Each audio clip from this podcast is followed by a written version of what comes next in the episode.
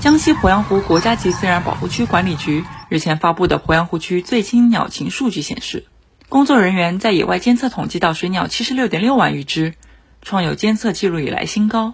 其中监测到白鹤四千余只，东方白鹳五千五百余只。江西省科学院研究员戴年华说：“生态好不好，鸟儿先知道。鸟类是环境优劣的生态试纸。鄱阳湖全面实施十年禁渔。”对滨湖农田开展生态补偿，扩大和改善了鸟类的栖息环境。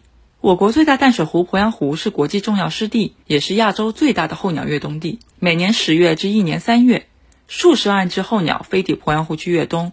戴年华说，近年来，鄱阳湖区越来越多群众自发加入候鸟保护队伍，救治伤病候鸟，开展生态保护宣传，参与湖区巡护，为破解湖区人鸟争食矛盾。江西连续实施鄱阳湖湿地生态效益补偿项目，目前已累计投入补偿资金一点八七亿元，对因保护湿地和候鸟而遭受农作物损失的群众进行补偿，受益人员达三十七点零六万人次。二零二二年一月一日，江西省候鸟保护条例正式实施，为候鸟穿上了法律护甲。条例还设置白鹤保护专章，首次在省级立法中专门规定对白鹤这一旗舰物种的特别保护措施。新华社记者陈玉山，江西南昌报道。